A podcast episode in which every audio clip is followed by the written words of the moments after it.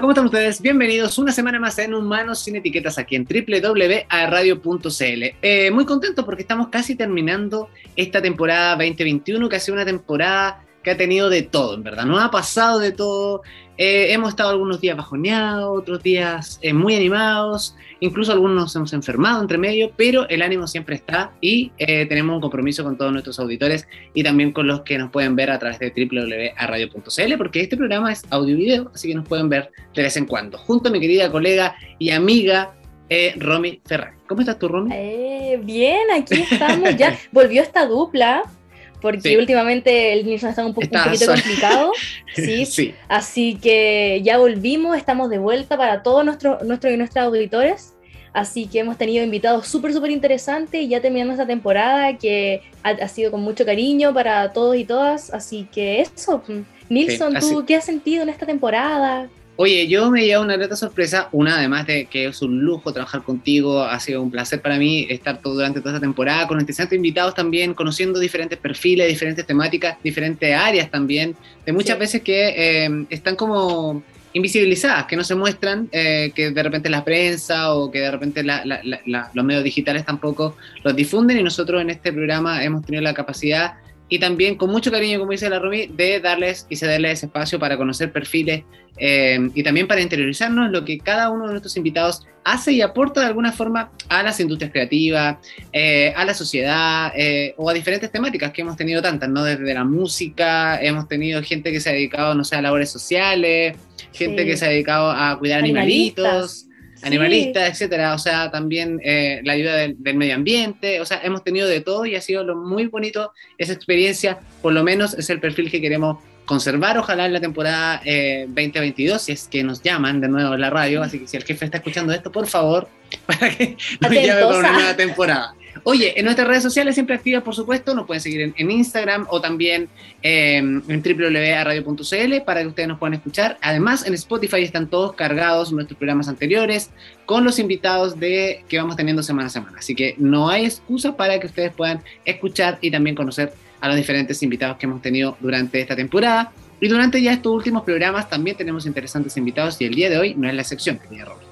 Así es, porque como decía Nilsson, hemos tenido eh, artistas, hemos tenido a músicos, artistas de todos los ámbitos, la verdad, y hoy claramente no es la excepción, porque ya tenemos como una fijación por todo lo que es los artistas visual, diseñadores gráficos, porque llama mucho la atención y cada uno tiene un estilo distinto.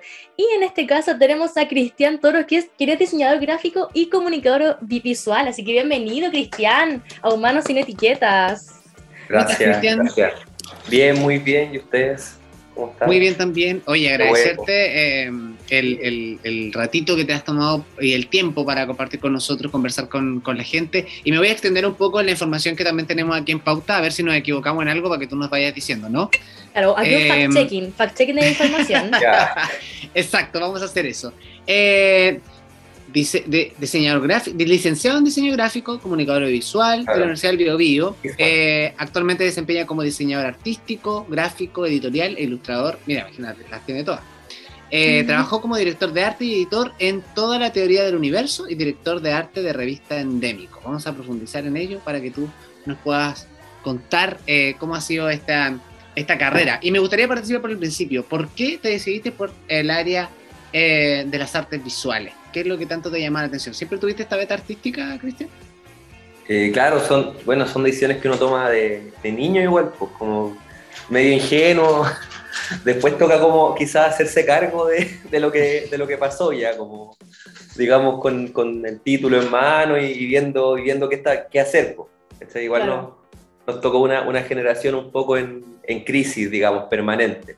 Así que en ese sentido de la, de la crisis, claro, me interesó más como eh, tratar como de expresarme como, como una forma de, afrontar, afrontar como, como la complejidad que, de las cosas que, que, nos rodean. Creo que va por eso. Eh, la U, claro, eh, me di cuenta de lo que estaba estudiando estando ahí mismo. Yo creo ya el tercer año fue como, ah, como que recién después de eso, como, ah, ya, ok, ahora entiendo. pero... Ahora sé lo que es. Ah, bien, por lo menos ya sé lo que es. Y después empezáis como a, a, ver qué hacer. Porque mi, tuve la suerte en mi caso de que, de que claro, al darme cuenta lo, un poco lo que era, eh, me sentí bien en eso. Como que también siempre está la opción válida de que queráis tomar otro camino. Pero en mi caso fue como, ah, puedo tener ciertas herramientas y ver qué pasa más adelante. Claro, ¿y cómo, y cómo tú llegaste, ya eh, Neil dijo todo lo que tú has hecho en tu carrera, ¿cómo tú llegaste también a, a ser director de arte y editor de toda la teoría del universo? ¿Cómo fue eso? No, no sé. Yo, para mí el misterio más grande es qué es lo que hace un director de arte. Como que tengo amigos que son director de arte así como, digamos, entre comillas, como de verdad, como en agencias de publicidad o en, o en medios, como en, en, digamos, no sé, Santiago o ciudades grandes, como no Conce, donde sí quizás hay como sistemas como de producción que, que, que, que requieren como roles pero en ese mismo devenir de los grupos en los que trabajo, como en, toda la teoría del universo, que le decimos TTU porque es más corto, en TTU, mm. eh, y en otros proyectos, como que hacía un poco, nada, llamar a mi amigo, decirle, oye, ¿qué onda? Mira, tengo esta duda, y empezar un poco a hacer como ciertas, em, como metodologías que de hecho voy probando siempre para, para establecer como una, como, sí, como una identidad, una estética, un lenguaje, como un lenguaje, una forma de de, entender, de visualizar un, proyecto. Claro, como en, el, fondo designando algunos cargos dentro de, esta estructura, ¿no? de, de esta maqueta de, lo, que se pretende que sea el proyecto. Sí, claro. sí, hemos tenido. Ah, iba a decir algo, disculpa. No, no, no, sigue. Ah, que, claro, se ha dado la suerte en TTU de que el proyecto como que ha ido creciendo, entonces al, incorporar más personas, eh, se empiezan a dar como un poco estas necesidades, ¿cachai? Ya no somos como cuatro o cinco amigos, sino que eh, no podía estar en todas las redes sociales, hacer afiches, como videos, así que necesita una persona que, que, haga eso y otra persona que haga otro, y ahí como que aparece un poco esta figura como, como no sé, dirección. Me gustaría encontrar otra palabra, pero por ahora como que no me estoy como preocupando. Sí. lo dejo como dirección de arte en este momento. Así que, Oye, y, bueno, y es complicado también en ese sentido, y me gustaría profundizar, profundizar en aquello, porque muchas veces eh, cuando uno eh, se propone la idea de hacer un proyecto, una idea, eh, cuesta un poquito delegar cuando a uno se le ocurre la idea o cuando adapta una idea para tratar de, que ese proyecto funcione. Eh, ¿Cómo manejas tú desde tu punto de vista profesional el hecho de delegar? Porque uno siempre, independiente que haga un programa, nosotros nos pasa quizás con la Romy de repente que igual estamos encima de, de quién es el invitado, cuánto tiempo tenemos, o sea, igual metemos mano en eso y de repente nos tenemos que, chuta, tenemos que darnos cuenta que también es importante respetar el trabajo del compañero, ¿no? Que está haciendo y que está encargado de eso. Eh, en tu caso, ¿cómo, cómo lleva eso de delegar? ¿Te costó al principio o, es fácil para ti eh, trabajar en equipo? Me he dado cuenta que mientras menos tenga que trabajar, mejor. Entonces, eso, mientras me sienta más inútil en mi equipo de trabajo, de diseñadores que me acompañan, mejor.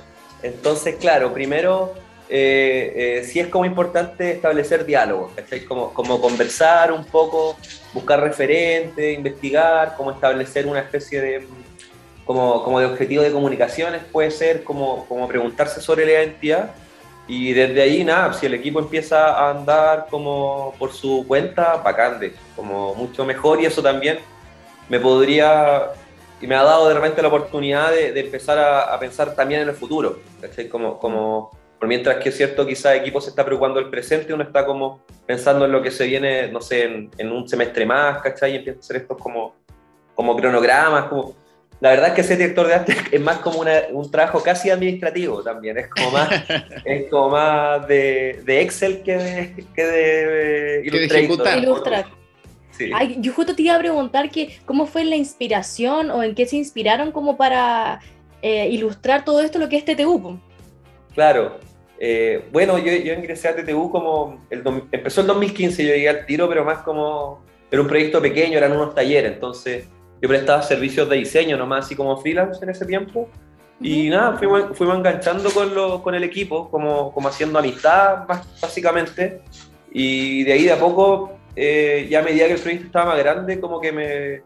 Entre que me reclutaron y, me dejé reclutar, como nos pololeamos ahí entre todos para, para ir a ser parte del, del, proyecto y hacer como una especie de, de identidad un poco más trabajada, porque lo que había hecho previamente, yo creo que hasta el 2018 eran como como que nunca, ni ellos ni nadie pensaba, creo que, que, iba, no sé, llevamos como seis años, vamos para el séptimo año del proyecto, ¿cachai? Entonces, como que yo hacía unos afiches, todo, después el otro año, o como a los dos años, cambié la identidad, como que no me preocupaba tanto eso, ¿cachai? Pero ahora, claro, que ya tiene como una continuidad, es importante como, como construir un poco esta, esta visualidad, porque ha significado más como en el caso de nosotros, como mucho diálogo y, confianza entre los otros que están trabajando. Otro gran riesgo que muchas veces se corre, particularmente los que nos dedicamos al área de, la arte creativa o de las comunicaciones, muchas veces es la falta de recursos. Eh, ¿cómo, es, ¿Cómo han afrontado ese tema o cómo también afectó al rubro, eh, al rubro de la pandemia? Eh, ¿Cómo lo viste tú? Eh, bueno, personalmente, em, claro, tuve la suerte de, contar como con hartos proyectos previos a la pandemia, más o menos, que ya venían como haciéndose y que tenían como, ya sea por, por como estos fondar o por otro tipo de mm. fondos concursables, como eh, espacios. De hecho, como que se abrieron como hartas como, como, como el mundo digital un poco en un momento, como que hubo un boom digital, que, que ahora creo que está distinto, pero como que varios colegas pudimos como subsistir un poco en eso, como, como que se dio harta como, como demanda básicamente. Entonces, eh, resulta, de hecho en TTU igual como que nos dio cierta visibilidad como más eh, como internacional latinoamericana, de hecho, como, como el hecho de estar como trabajando tan virtualmente y enfocarnos en eso, y eso también ha generado que se desarrollen como, como, como echar a andar una maquinita de proyectos, Que te permite también como eh, vivir finalmente de esto, porque siempre es como el, el espacio ahí extraño, ¿sí? De vivir de este tipo de cosas. ¿Y cuáles son los proyectos de los que más te gusta trabajar, así como que te motivan mucho? Porque uno siempre como que tiene distintos proyectos, pero hay unos que te motivan mucho más que otros. Hay, hay que reconocerlo. Eh, sí, sí. En este momento, eh, es como en un, momento casi como que mi, mi, proyecto sería vacaciones, pero a ver, como que mi proyecto sería irme de vacaciones. No trabajar, la verdad. Ese sería mi, proyecto, pero no, yo creo, pero fuera un poco un mix, ¿cachai? Como cosas que te permitan moverte, yo creo, como proyectos que no sean tan de escritorio. Como trabajo más en terreno, hemos tenido la posibilidad en, TTU como de, de, hacer acto como, como trabajo en, como directo, especialmente en Lota, ahora en Cañete, y también movernos dentro de Conce. Eh, como con eso, piensa, no sé, en, pandemia, en un momento donde no te podías mover, nosotros teníamos como un poco esta posibilidad de los, de los pases y hacer como pequeños, no sé, grabaciones, ¿cachai? Ir a hacer como pequeñas caminatas para hacer registro de paisaje y todo eso mm. era, y, no sé, nos hacía muy bien como persona, en verdad, y para el colectivo que somos, ¿cachai? Como que eso es algo que, que me quedó como de aprendizaje, que en verdad no, no es como, como la idea de, diseñador, como de escritorio, como que se me derrumbó completamente y, yo creo que está difícil que, que, vuelva a reconstruirse eso, como que me interesa apuntar a, otro, a otra forma. Claro, como otra, otra forma de, en el fondo, como la palabra reinventarse, que lo hemos tenido bastante manoseado en el último tiempo, pero de alguna forma es como buscar una alternativa al trabajo que venimos haciendo para uno sentirse bien y quizás que sea mucho más inspirador, ¿no? El hecho que dices tú eso de, de, tener la facilidad también de, de, caminar, de involucrarte, de hoy día poder salir, de poder visitar otra zona, el trabajo territorial que es tan importante también y muchas veces desarrolla o ese, ese bichito que, creativo que, que, tienen pues, particularmente los artistas, ¿no? Sí, o sea, yo perfectamente podría en todas esas actividades como decirme ya, me envían las fotos por, por WhatsApp o en el Google Drive, por WeTransfer y después veo y con eso me inspiro y chao, pues estoy en mi casa. Pero claro que cambia uno mismo estar ahí. Eso es como, como algo que, que, venía de antes, pero como que creo que no lo, no lo, había, no sé, tomado el peso un poco, como, como haberlo entendido realmente como práctica, ¿cachai? Como que ahora ya lo, lo, tengo mucho más incorporado como una, como básicamente si invitan a un proyecto y, significa estar como un semestre sentado, casi que no voy a querer hacerlo, en verdad. Es, como, que siento que la pandemia igual hizo cambiar a todos como de, perspectiva, de, de, visión de lo que era salir. Como que era como todo muy normal y a veces como que no te daban tantas ganas de compartir como con tanta gente o te dan ganas de quedarte en la casa, pero cuando te obligan a quedarte o como a trabajar desde un escritorio y estar todo el tiempo así, te dices, no, pues esta cuestión como que no está bien, está bien relacionarse con la gente, es súper enriquecedor porque siento que al ser comunicador, eh, ya sea visual o de distinta forma, conocer a más personas y conocer historias te hace tener muchas más visiones como del mundo y hace que uno comunique mucho mejor o ilustres mucho mejor. No sé qué opinas tú de eso. Totalmente de acuerdo. Sí, no, además, y, y, es como salir un poco de la pantalla, porque igual es como que estáis, trabajáis en la pantalla y después descansáis viendo una serie y es como, ok, ya no, mm. no, sé, no, tu, tu cuerpo no, no, generó otra postura, otra disposición energética, digamos, como movimiento, que Como que igual hay que, de repente somos muy mentales, como, mm. como en, las comunicaciones, como que todo pasa por, por, por la cabeza, ¿cachai? Eso, hay que aprovechar esos ratitos, esos lapsos de creatividad que se nos vienen de repente a la mente. Que por lo general a la gente que, nos dedicamos al área de, audiovisual o al área más artística nos viene en la noche. además, es verdad. Además, además. Oye, vamos, vamos a ir a la música, porque nuestra DJ Romy siempre tiene música acá en nuestro programa. Así que vamos a ir a la música y en el segundo bloque vamos a seguir compartiendo con nuestro invitado. Así es, ya volvemos.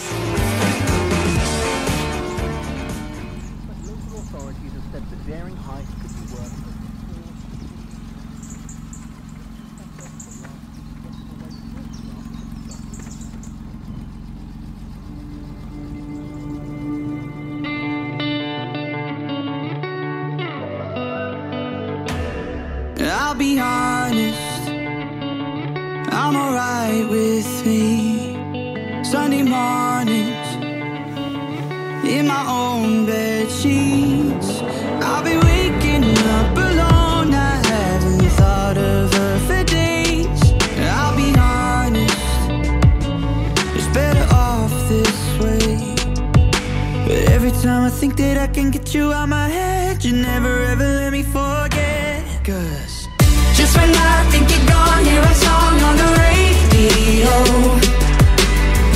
Just like that takes me back to the places we used to go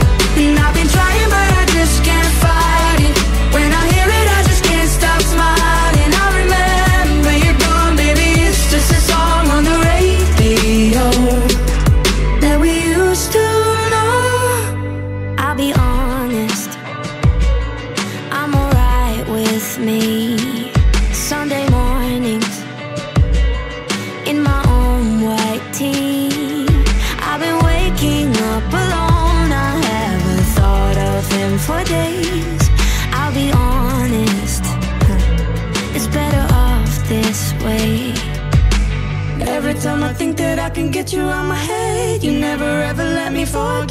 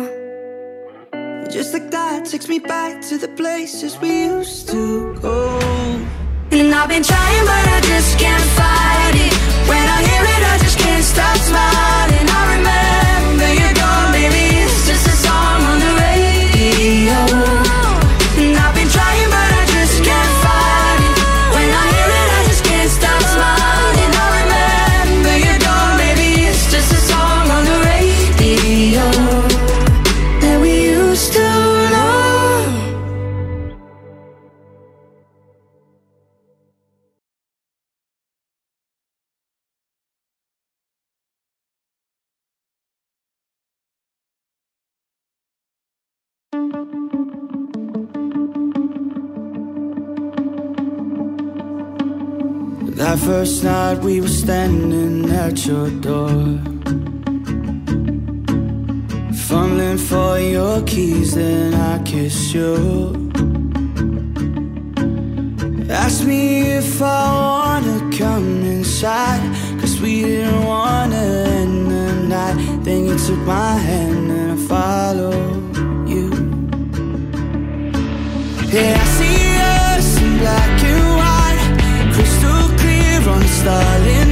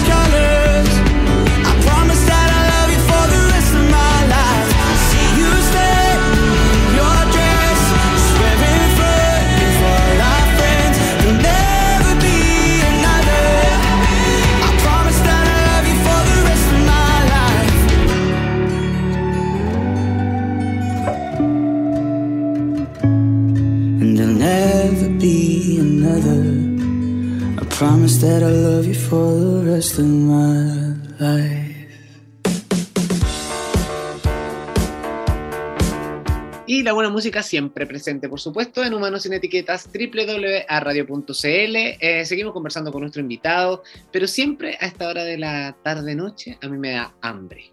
Pero sé que hay una excelente opción para pedir y cumplir todos mis deseos, ¿o no, querida Romy? Sí, a, uno le da hambre o a veces como que tienes ganas de comprar algo y no tienes dónde comprarlo porque ya está todo cerrado o te da lata como salir de tu casa, de tu departamento. Pero como ya saben, nosotros tenemos la solución y específicamente Pedidos Ya siempre les va a solucionar ese problema. Así que atención a toda la gente, si es que es tarde y no saben qué cocinar o tienen que pedir algo, Pedidos Ya es la solución, específicamente Pedidos Ya Market. Así que ya saben que tienen que descargar la aplicación ahí en su celular y descubrir todos los descuentos disponibles en Pedidos Ya Market. Así que ya saben, Pedidos Ya, más que rápido es ya. Un aplauso para nuestro auspiciador que siempre nos está salvando la vida. Gracias, pedidos ya por existir y- alimentar a tantos seres humanos a cualquier hora del día. Oye, vamos a una sección súper importante. Vamos a dejar un poco eh, el área profesional de nuestro invitado y lo vamos a llevar a, a un territorio más, a un terreno más íntimo, ¿no? Para saber más cosas de nuestro invitado. Porque no por ser un artista eh, no va a tener su lado B, ¿no? ¿No es cierto, Romy? Así que lo vamos a Sí, po, para conocerlo mucho más allá. Esperemos que Cristian esté preparado para nuestra sección de eh, etiquetas y vamos a ir sacando una a una de esas etiquetas, de ese cuerpecito, para que vaya explicándonos eh, y dándonos respuesta a nuestras preguntas. Vamos. Primera pregunta, no, sé- no, no son preguntas ni de matemática, ni, ni nada. No, de nada. tranquila, es para conocerte mucho más allá de tú como Sí. comunicador audiovisual. Ya, Cristian, dos nombres y dos apellidos. Ahora si tienes tres nombres, cuatro nombres, da lo mismo. Pero ¿cuáles son tus dos nombres y tus dos apellidos? Cristian Hernán Toro Ulloa. Cristian Hernán. Sí. Toro Ulloa. Cortito los apellidos. Hay que esa Sí. gente que tiene un enorme, un apellido de este volado y tiene tres nombres, que en la Sí. cédula de identidad no hay como. Sí, corte y buena.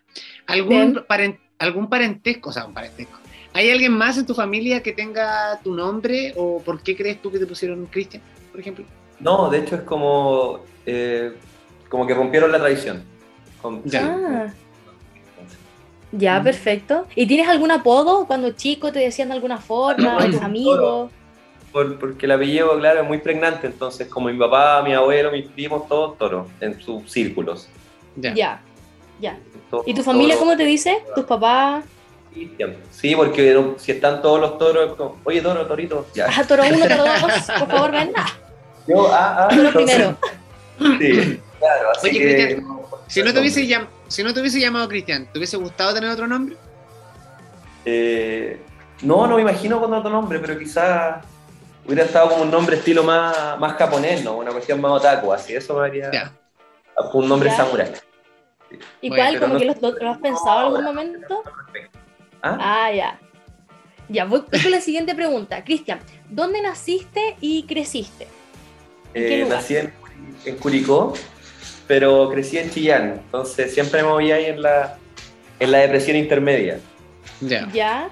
¿Y tienes algún, ah, no sé, cómo fue para ti vivir en, en Chillán, como tu infancia? ¿Cómo te marcó?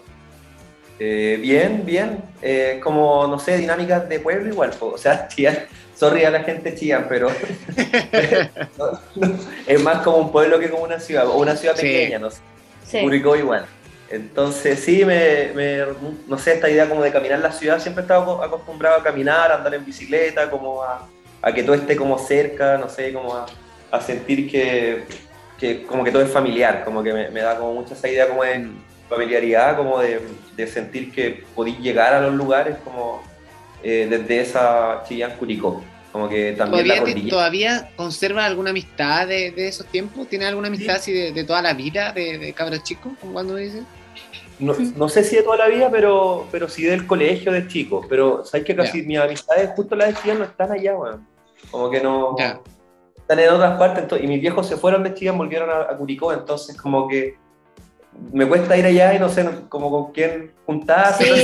Sí. No soy de aquí, ni soy de allá. transformó en una ciudad de paso, de, de más, el, el loco eso. Y hace poco una amiga estaba yendo para allá y como que justo tenía un espacio donde poder alojarme y fue como ultra nostálgico, así como que estar Eso- ahí, no sé, ver la cordillera, la plaza, fue como, oh, que estoy viejo.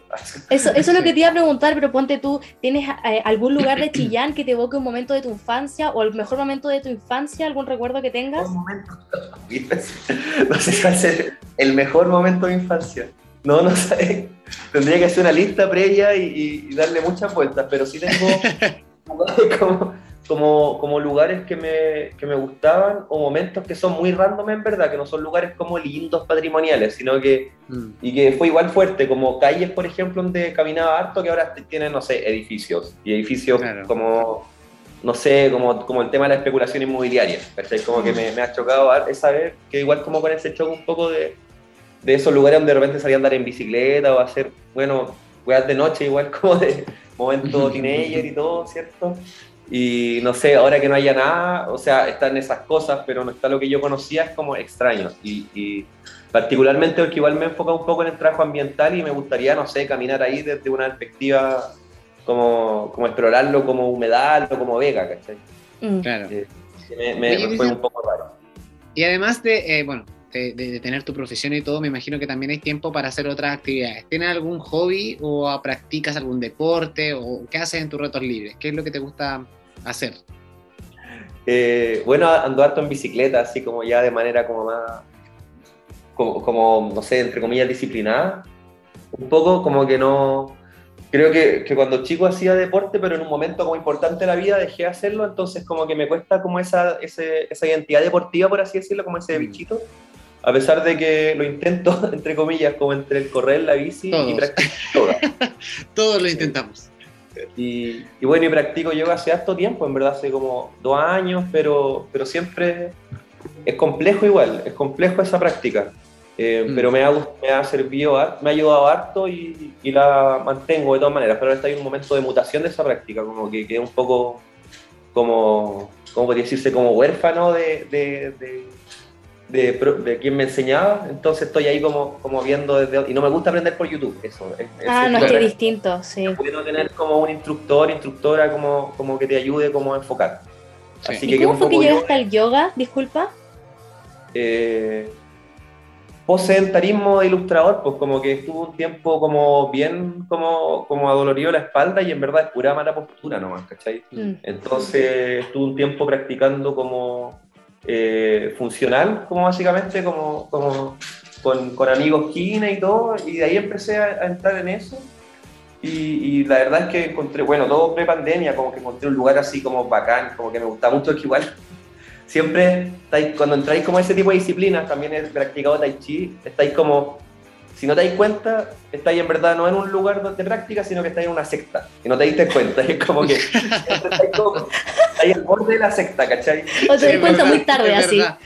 de ahí puedo hacer una secta, como que empiezan a hacer unos rituales y es como chucha la... Entonces justo en el lugar donde estaba yendo no era secta y era muy bacán, pero claro, como que se ha hecho más complicado con la pandemia y, y, y como que las prácticas como que son en un lugar más cerrado, entonces son con mascarilla. Y no, no me imagino haciendo sido práctica con mascarilla, entonces no he encontrado un lugar abierto, como que sea bien abierto, donde podáis tener tu espacio y haya flujo de aire y podáis Mm. como hacerlo así. Ha sin mascarilla. Sí, porque no me imagino haciendo esa hora con mascarilla ni cagando, así como que... Sí. Sí, pero es verdad, eso es lo que tú dices, porque finalmente cuando uno ha- hace una determinada disciplina, por ejemplo en el caso deportivo igual, o, o cuando te gusta un tipo de música o te juntas con un grupo, cuando estás al borde de caer en una secta, en el fondo en el buen sentido, porque terminan hablando solamente de eso. Sí, sí. Y el tema de conversación gira en torno a eso todo el tiempo. No, pero acá O sea- hablo de sectas reales. Sí, Como de real, oficialmente. sí con gurúes y todo. Sí, con sectas con todo. Así. Todo un trabajo de.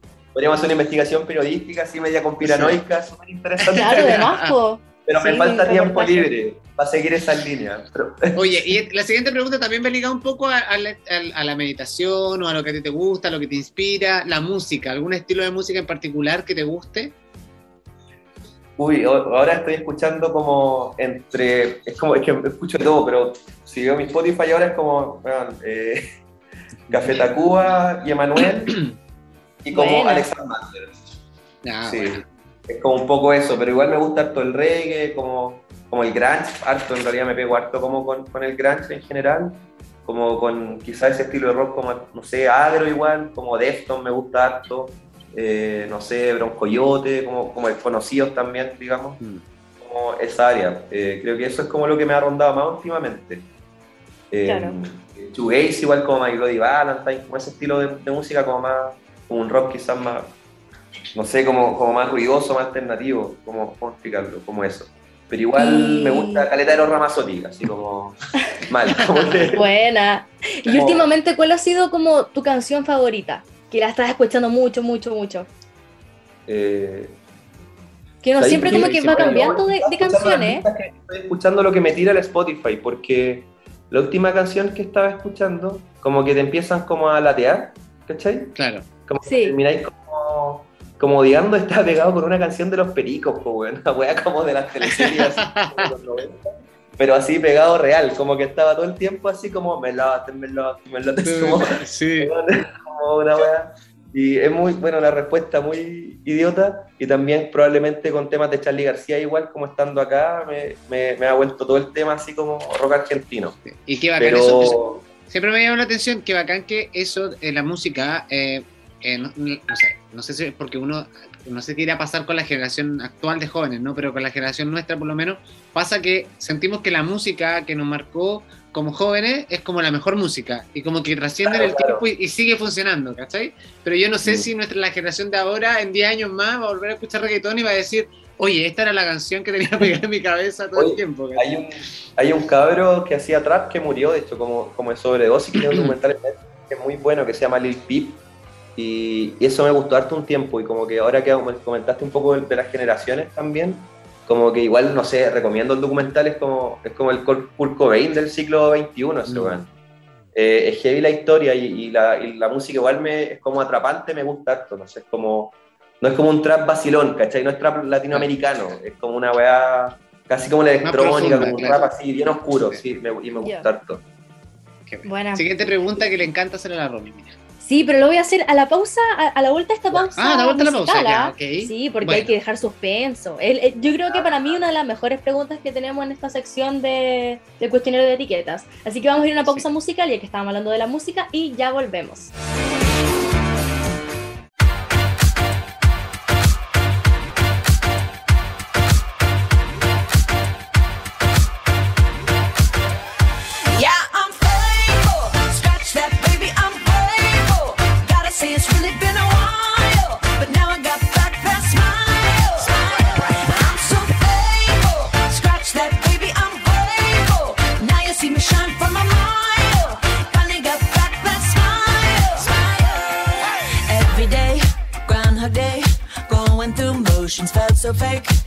Myself, not my best. Felt like I failed the test. But every tear has been a lesson. Rejection can be God's protection. Long, hard road to get that redemption, but no shortcuts to a blessing. Yeah, I'm faithful. Scratch that, baby, I'm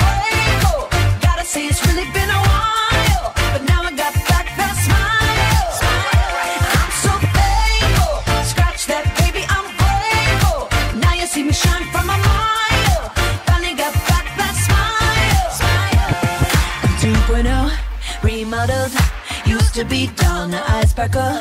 Had a piece of humble pie. That eagle trick saved my life. Now I got a smile like Lionel Richie. Big and bright, need shades just to see me.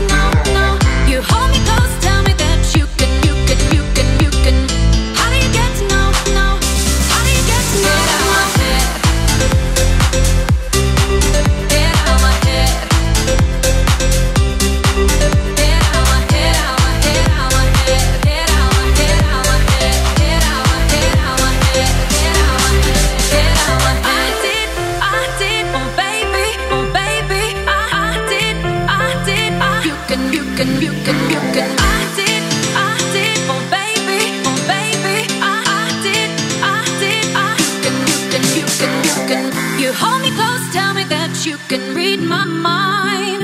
How do you get to